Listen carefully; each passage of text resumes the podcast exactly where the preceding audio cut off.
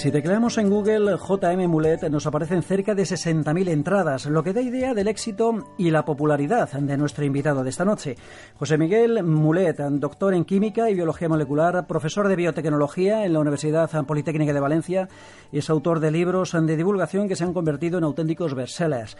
Los productos naturales Vallatimo, editado por la Etoli, y Comer sin miedo y Medicina sin engaños, publicados por Destino. Es además autor del blog Tomates con genes y no le da miedo fajarse en duros combates contra las pseudociencias y todo tipo de supercherías, lo que le ha valido incluso amenazas de muerte por parte de algún que otro descerebrado.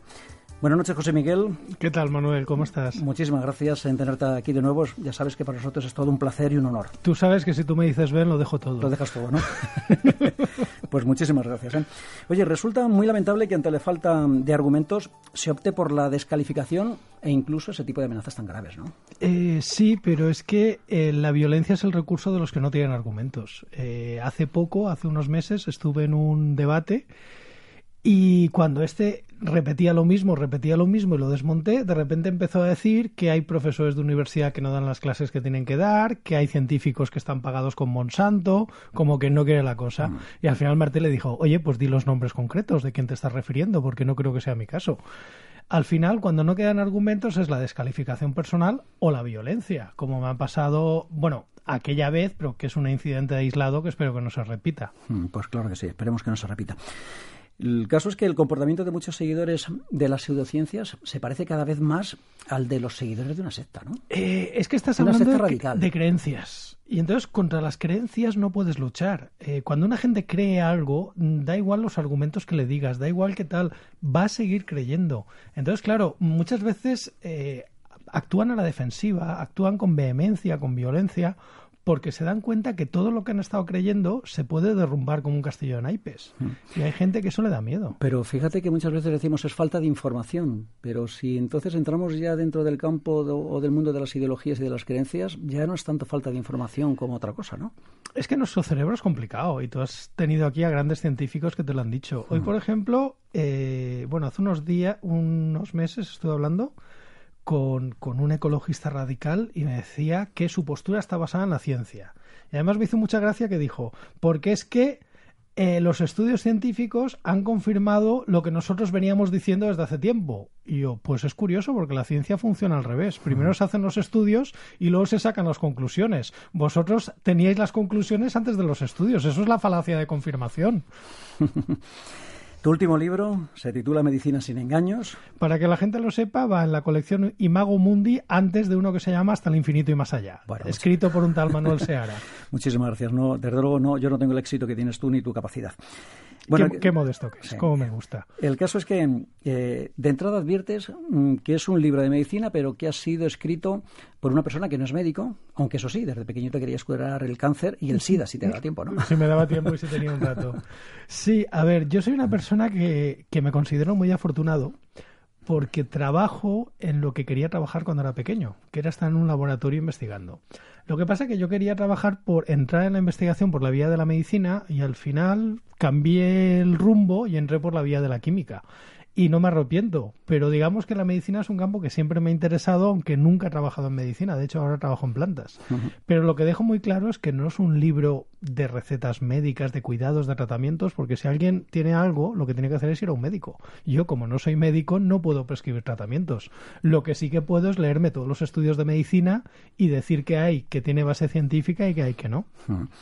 Y bueno, ¿Cómo es posible que, estemos asistiendo en los últimos tiempos al avance de, este tipo de grupos como los antivacunas, por ejemplo, o las pseudomedicinas de las que hablas en el libro, en un país con la tradición cultural y científica que tenemos? ¿Cómo es posible? ¿Qué, explicación? Siempre hay superstición y siempre ha existido. Eh, va cambiando de traje, va cambiando de medios. Es decir, en las películas de vaqueros había uno que entraba en el pueblo con un carromato lleno de crecepelo y lleno de remedios mágicos. Ahora eso le llamamos homeopatía, pero es lo mismo. Al final te estás pagando muy caro por algo que no tiene ninguna eficacia.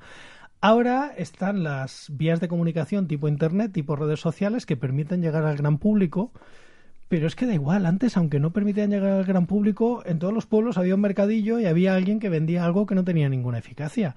mm, siempre va a existir. El problema es que no siempre se ponen los medios para evitar que no existan o para informar al público de que esto quizás sea una estafa. Sí, pero fíjate que en contra de lo que cabría suponer, no se trata de gente que carezca de formación, de preparación, que sean analfabetos y letrados, los que caen en manos de esos chamanes o boneros o, curanderos, ¿no? Hay gente incluso de la talla de Steve Jobs, al que citas en el libro. Sí, porque son creencias. Es decir, eh, hay científicos muy buenos y muy reputados que tienen unas creencias religiosas que son muy respetables. Y puede haber científicos que sean católicos, científicos judíos o científicos musulmanes objetivamente, mm, si la fe fuera ciencia, uno acertaría y otros dos estarían equivocados. Pero como son la creencia de cada uno, pues hay gente que no cree en una religión, pero sí que cree en medicinas alternativas. Y cuando tú le dices es que no hay ningún estudio que lo avala, entonces caen en los típicos tópicos de yo he visto un estudio o yo he visto un vídeo en YouTube pero mm, es pensamiento mágico, es pensamiento religioso. No puedes intentar entenderlo con los mismos parámetros que explicas un estudio científico. Pero incluso citas a premios Nobel, a científicos que han conseguido el premio Nobel, que caen en este tipo de comportamientos. La verdad es que llama poderosamente la atención. Como Cary Mullis o Luc Montagnier. Cary Mullis, eh, premio Nobel por descubrir el PCR, y es un fanático de las medicinas alternativas y es un negacionista del SIDA. El PCR, para que lo entiendan nuestros oyentes. La reacción en cadena de la polimerasa, que es una reacción química que ha cambiado, vamos, prácticamente es la que ha permitido una disciplina científica como la biología molecular, en la que yo trabajo. A, partir de una pequeña muestra de ADN lo que hacemos es obtener... Amplificarlo. Y ha permitido los, eh, los test genéticos y un montón de aplicaciones. Digamos que este señor revolucionó un área de la ciencia y es una persona que dice que el SIDA no lo, no lo provoca un virus, el VIH. Y tenemos otro premio Nobel, curiosamente el premio Nobel que descubrió el virus del SIDA, Luc Montagnier, es un eh, entusiasta de la homeopatía y dice que él va a descubrir la base científica de la homeopatía, que hasta ahora estamos esperando. Curiosamente tienes a dos premios Nobel y uno dice que lo que el otro hizo es una tontería, porque el Cari Mullis no cree que el VIH cure el SIDA, que es por lo que le dieron el premio Nobel al que cree en la homeopatía. Pero un premio Nobel quiere decir que ha hecho un descubrimiento excepcional en una parte de la ciencia. Eso no quiere decir que el resto de su vida tenga unas creencias que puedan ser exóticas. Bueno, pues a Mullis de Montañer, si nos están escuchando, les invitamos a un debate aquí en Hombros de Gigantes con Mulet y con un servidor. Será divertido. Oye, lo mismo, acepta. Bueno, dices que se trata de creencias y demás, pero lo cierto es que cuando un fármaco sale al mercado tiene que pasar eh, bueno, pues unas fases de investigación, unos ensayos clínicos eh, muy rigurosos y muy costosos. Y sin embargo, pues hay otro tipo de sustancias que se ponen en el mercado, supuestamente curativas, y a las que no se le exige ese tipo de controles. Tú al agua bendita no le pides controles, pero claro, la gente sabe que el agua bendita no es un producto sanitario, es un producto de fe. El problema es cuando la homeopatía que viene a ser como agua bendita, pero en azúcar, lo dejas vender en una farmacia. Porque, a ver, si tú entraras en la farmacia y tuvieras la pila a la izquierda con el agua bendita, podrías pensar que es algo que está controlando el Ministerio de Sanidad. Pero, en cambio, tú entras en una farmacia y ves homeopatía. Claro, mm, también es verdad que en las farmacias también hay chicles, cremas bronceadoras y cosas que tú asumes que no son fármacos. El problema es que la homeopatía pretende ser un fármaco y no lo es. Ese es el problema porque estás transmitiendo una información que puede ser peligrosa, que es que tú tengas un problema de salud grave y te lo tratas de curar con homeopatía. Claro, pero si entonces eh, tienes productos homeopáticos en las farmacias, si tienes servicios de pseudociencias en hospitales y tienes universidades donde se dan determinados cursos, ¿cómo podemos pedir al común de los mortales que no crea en ello? Pues lo único que hay que hacer es escribir libros como el mío, de medicina sin engaños, y explicarle a la gente que eso no está cumpliendo los mismos controles o los mismos ensayos que sí que está cumpliendo un fármaco, porque el problema es que la medicina alternativa realmente no existe si algo de medicina alternativa cumple los mismos ensayos y cumple los mismos parámetros, pasa a llamarse medicina. El problema es que si esto se sigue llamando alternativas porque no os ha pasado o no os ha cumplido, con lo cual no puede ser considerado un fármaco. Pero mira, tenemos una mangancha en la ley, tenemos muchos intereses, porque hay que tener en cuenta que todo esto no es gratis, es decir, la homeopatía es cara, los tratamientos son caros, los másters de medicinas alternativas están subvencionados. Claro, aquí entramos en un complicado entramado de intereses económicos cruzados. Bueno, pero tenemos una sanidad pública y de calidad. de calidad, la pagamos a través de los impuestos, por supuesto, pero es gratis a la hora de ir al hospital. Entonces, ¿por qué optar por, por la otra vía? Muy fácil. A ver, eh, la sanidad pública es de calidad, pero hay que hacer cola. Mm, los médicos van, los pobres, muy saturados. Entonces, si tú vas a una consulta y estás media hora haciendo cola o una hora, de repente el médico ve que no tienes nada y te despachan dos minutos, pues tú te sientes muy mal. Porque es que igual has ido al médico no porque tuvieras un problema de salud, sino porque querías hablar con alguien. En cambio, si tú te vas a una consulta de alguien que te tiene media hora, te cuenta su vida, tú se la cuentas y tal, luego pagar los 100 euros a gusto. Pero realmente no has pagado por un tratamiento médico, has pagado por compañía. Y eso es un, un, río revuelto que explotan muchas veces estos terapeutas. Hay más casos, también está la desesperación. Si a ti un médico te ha dicho que lo tuyo no tiene solución y ves un vídeo en YouTube de un médico que hace un tratamiento que ha descubierto él y que cura eso, pues tú pagas lo que sea. Luego el problema es que ese tratamiento es una estafa. Claro. ¿Y las redes sociales son aliadas o son un problema para la medicina? Las redes sociales son lo que son entonces las redes sociales pueden servir si tú sabes filtrar la información. El problema es que ir a las redes sociales sin filtro y creerte que una página web que no se sabe quién ha escrito te dice que tiene hay una fruta que cura el cáncer y ponerlo en el mismo nivel de credibilidad que páginas como la de PubMed, donde se recopilan todos los artículos científicos, la Cochrane, donde se recopilan todas las revisiones, o la Medline Plus del gobierno americano, donde está incluso esta página tiene una sección en español donde te dan consejos avalados para eh, de orientación para cualquiera que pueda leerlo sobre enfermedades como guía de referencia rápida. Bueno, estás hablando del cáncer, mm. pero ¿hay algún otro campo de la medicina en la que el, riesgo de caer en esta pseudomedicina sea mayor? Yo creo que todos. Mira, el principal riesgo es las tonterías. Es decir, el cuando vas a la farmacia que te duele un poco la garganta, que como te despistes te vas con un jarabe homeopático de 20 euros. ¿Por qué? Porque el farmacéutico sabe que no tienes nada y no tal pero eso, digamos, sería la parte light, que solamente te han soplado 20 euros, pero luego la salud, si tienes un no sé qué en la garganta, la semana vas a estar bien. Y luego está la parte más extrema, que son las enfermedades graves de verdad, cuando se juega con la desesperación. Y en el libro cuento casos reales, y de hecho, después de haber escrito el libro, me han llegado muchos casos de gente de que mm, estaba desahuciada, estaba desesperada y ha acabado cayendo en manos de desaprensivos. Y el problema es que esta gente, mm, desde el punto de vista legal, no está muy perseguida. Es decir, porque al final dicen que si tú te has puesto en este tratamiento es porque has querido. Pero bueno, te han soplado igual 18.000 euros por algo que no tenía ninguna eficacia. Dedicas un capítulo a las medicinas naturales. Desde hace siglos bueno, siglos, yo creo que desde hace miles de años, ¿no? Las hemos utilizado. De hecho, mm. el Dioscorides, por ejemplo, ha sido un libro que fue utilizado hasta los siglos XVII y XVIII. ¿Hasta qué punto una tisana hecha con una corteza de sauce puede ser un remedio o puede ser un problema? A ver, eh, como explico en ese capítulo, sí que es verdad que muchos fármacos tienen un origen natural y de hecho muchos fármacos de haber, después de haberse hecho las pruebas y tal se han incorporado a la medicina, de la corteza de sauce, el ácido acetilsalicílico, etcétera, etcétera. Pero esto tiene el problema que es la automedicación. Esto tiene el problema que es que tú cuando te tomas una, corte una infusión de corteza de sauce no sabes la cantidad de principio activo que te estás tomando. Entonces, yo una tisana, si te gusta por el sabor, si tienes una afección leve, muy bien, pero no trates de curarte un problema grave a base de tisanas y de hierbas, por favor, ve a un médico y ponte en buenas manos, porque es que mm, intentar pretender curarse a base de infusiones y tisanas, primero no sabes la cantidad de principio activo que tienes, no sabes si el diagnóstico es correcto y la eficacia que tienen suele ser muy limitada. Y eso las que tienen principio activo. Hay muchos fármacos que tenían un uso tradicional que cuando se han hecho los ensayos no los han cumplido. Hmm.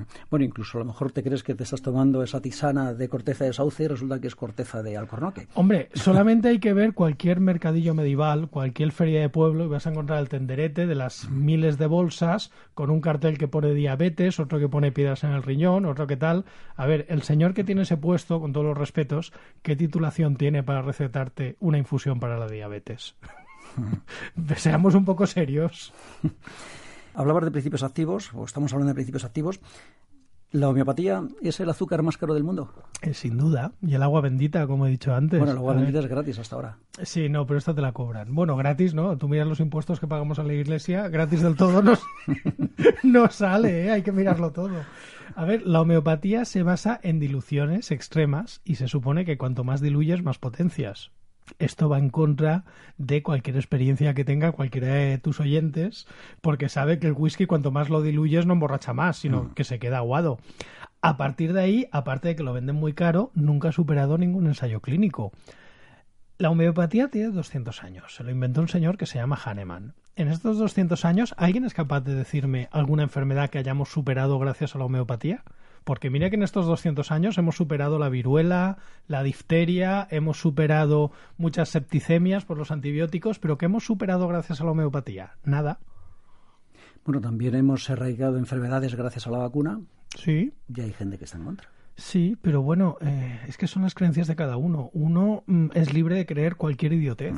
¿Qué le vamos a decir? Y el problema es cuando no pone en peligro su vida, sino la de su hijo. Eso es lo más duro. ¿Te refieres también a las medicinas orientales y a la acupuntura como cuentos chinos? A ver, eh, el problema es que parece, en mi pueblo decían que el santo de lejos hace más milagros. Lo decíamos en valenciano, pero se va a reír la gente si lo pronuncio. Lo del San de Jun, fames miracles. Y es que en todas las sociedades hay una medicina tradicional. En mi pueblo también hacían las señoras mayores unas cosas con un pañuelo que te decían que te quitaban. Y en la sociedad china también hay una medicina tradicional. Pero ¿por qué va a ser mejor la de la sociedad china que la nuestra? Cuando en China, cuando ha entrado la medicina occidental, se han tirado todos de cabeza. Y de hecho, el nivel de vida ha subido cuando ha llegado la medicina occidental. Entonces, pensar que una medicina que está basada en unos canales de energía que nadie ha medido nunca, que está basada en unas agujas, que por cierto, esto de las agujas es del siglo XIX, es muy reciente, porque a ver, hace 6.000 años, ¿cómo iban a fabricar agujas tan finas antes de la revolución industrial? Nadie ha caído en el pequeño detalle. Lo cierto es que y vuelvo otra vez a insistir en el asunto de los de algunos hospitales que hay servicios donde te aplican la acupuntura. Sí, y en todos los hospitales hay capilla y qué quiero decir, puede haber gente que aplica acupuntura. El problema es que tú lo que tienes que hacer es, si tú quieres que sea un tratamiento válido, pasar las mismas pruebas que tiene que pasar un tratamiento regulado. El problema es que la homeopatía, no, eh, la acupuntura no las pasa. Lo único que se ha visto una cierta eficacia es en los dolores localizados de espalda. Pero se ha visto porque cuando te pinchan, da igual que te pinche un acupuntor que te pongan las agujas al azar. Tu sistema nervioso se despista, se genera adenosina y tiene un efecto analgésico. Ya está. Y tú has dicho, hay algunos hospitales. Hombre, menos mal que no hay algunos hospitales que tienen maternidad o que tienen oncología. Lo que funciona está en todos los hospitales. Hmm. Si la homeopatía, por ejemplo, fuera capaz de sustituir algún tratamiento y fuera más barata, te aseguro que estaría en todos los hospitales. Y en España hemos tenido una ministra de Sanidad que lucía una pulsera energética de estas, o magnética, o no sé cómo diablos. El presidente del Castellón fue condenado a seis meses de cárcel por intentar recuperar 165.000 euros que pagó una pitonisa por un conjuro de amor que no funcionó. Bueno, no estamos hablando, como te decía antes, de, ignorantes o de analfabetos. Es el pensamiento mágico que está muy metido en la sociedad y, puede llegar... Mm, también hay quien se cree los datos los ahorro pitoniso, que es el FMI y el Banco Europeo, que dicen que haciendo esto vamos a salir de la crisis y luego pasa todo lo contrario. El problema es que en la ilustración empezó el racionalismo, el positivismo y todo esto, pero no ha acabado de calar. Y siempre hay veces que es más fácil creer un mensaje facilón tú puedes creer que una persona, si le das un cierto filtro, se va a enamorar de ti, pero la realidad es que a esa persona no le interesas lo más mínimo, pues te aguantas y punto. Pero claro, y luego está la tendencia esta de pensar que con dinero se consigue todo. Mira, el amor, ¿no? Desde luego que no. Bueno, tú te estás refiriendo durante toda la conversación a que son creencias, también falta de información, pero ¿hasta qué punto también es un postureo? Es una, una de las causas que cuento en el libro. Mm, hay un cierta corriente de pensamiento pensando que todas las multinacionales, todas las empresas quieren hacer dinero a costa de tu salud y tal. A ver, una multinacional farmacéutica quiere hacer dinero, obviamente, como el panadero debajo de mi casa, que también me cobra el pan. Y yo lo entiendo, porque yo necesito pan. Cambiamos dinero por servicio, así funciona Tú no trabajas gratis, la economía y tampoco trabajo gratis. Y hombre, mm. y me has pagado un pastón por venir aquí al programa, por supuesto. Eso lo saben, luego dame el sobre. Pero a lo que íbamos, una empresa de farmacia quiere hacer dinero. Y es verdad que son gigantes que van a intentar cambiar las leyes y todo a su favor pero para eso tenemos organismos que las controlan, como es la FDA o es la EMA. Y por eso cuando puntualmente hacen algo mal hay que criticarlas. Pero decir que en general solamente quieren eh, acabar con nuestra salud, para empezar no veo el modelo de negocio. Cliente muerto no paga. Y hay que tener en cuenta que gracias a productos farmacéuticos, pues por ejemplo los diabéticos tienen una calidad de vida que hace 20 años no tenían. Por ejemplo, Messi puede jugar al fútbol porque tuvo un tratamiento con hormona de crecimiento que hace 40 años no había tenido, etcétera, etcétera. Más toda la gente que se salva todos los días gracias a los antibióticos, a los hipotensores, etcétera. Entonces decir, no, yo no creo en la medicina oficial porque estoy en contra de las grandes farmacéuticas. No. Critícalas cuando hagan algo mal, pero es que esto tiene un fallo. La medicina alternativa la regalan. De hecho, suele ser más cara. Hmm. Eso también habría que pensarlo. ¿Tú te sientes un Quijote? No, no creo. Yo me siento que tengo menos vergüenza que más gente. Pero, Pero lo que digo yo lo dice mucha gente también. ¿Tú crees que las sociedades científicas y médicas se han implicado lo suficientemente en esta batalla? Eh, las médicas menos de lo que debieran. Y mira, de hecho me ha sorprendido que el libro ha tenido bastante buena acogida entre los médicos. Me da un poco de miedo porque que venga alguien que no sea médico a hablar de medicina mm, igual decían, este no tiene ni idea. Y he tenido reseñas muy buenas en revistas de medicina. Otra cosa son los colegios médicos que tienen secciones de acupuntura, secciones de homeopatía, que en congresos hay secciones patrocinadas por Boirón y otras empresas de homeopatía, que ahí, claro, ya estamos mezclando demasiados intereses y tienen una respuesta muy tibia. Quizás deberían de ser ellos los primeros que mm, dijeran, oye, no, esto no es medicina. Oye, tener una sección de homeopatía aquí tiene el mismo nivel que tener un orfeón, un grupo excursionista. Esto no es medicina. Porque, en cierta forma, están contribuyendo a esta confusión. Hmm. Bueno, además de los bestsellers de los que hemos hablado, Medicina sin engaños, por ejemplo, o Comer sin miedo. Eres eh, coautor del libro Estrategias de divulgación científica que ha publicado la Universidad Politécnica de Valencia. ¿Los científicos siguen siendo reacios a contar su trabajo? Sí, pero cada vez menos, por suerte. Siguen siendo reacios porque exige tiempo, exige esfuerzo tiempo y esfuerzo que no está muy recompensado, aunque ahora sí que es verdad que empiezan a pedir unos proyectos y claro, muchas veces no saben, les da miedo, no saben cómo hacerlo. Entonces este libro que hemos escrito entre José María Seguí, José Luis Poza y yo, José José José, se nota que somos de Valencia, muy falleros los tres. P al cubo. Sí, exacto. Eh, intentas hacer que los científicos pierdan el miedo, darles consejos, pistas sobre cómo contar lo que están haciendo, porque claro, eh, nosotros nos financiamos cuando podemos, principalmente con fondos públicos. Contar lo que hacemos es una forma de retornar este esfuerzo que hace la sociedad para financiar nuestras investigaciones. José Miguel Mulet, autor de Medicina sin engaños, de la colección Imago Mundi en Destino. Que tengas, bueno, que tengas, estás teniendo un éxito. ¿Por qué edición vaya? Esto va por la segunda, pero la segunda en castellano y la segunda en catalán. O sea que técnicamente han salido ya cuatro ediciones. ¿Cuatro ediciones y, alguna en Hispanoamérica? Mm, no, del libro anterior acaba de salir la de Argentina. En Hispanoamérica este todavía no, pero esperemos que llegue. Pues seguro que va a llegar. José Miguel Mulet, muchísimas gracias. A ti. Un abrazo. Un abrazo.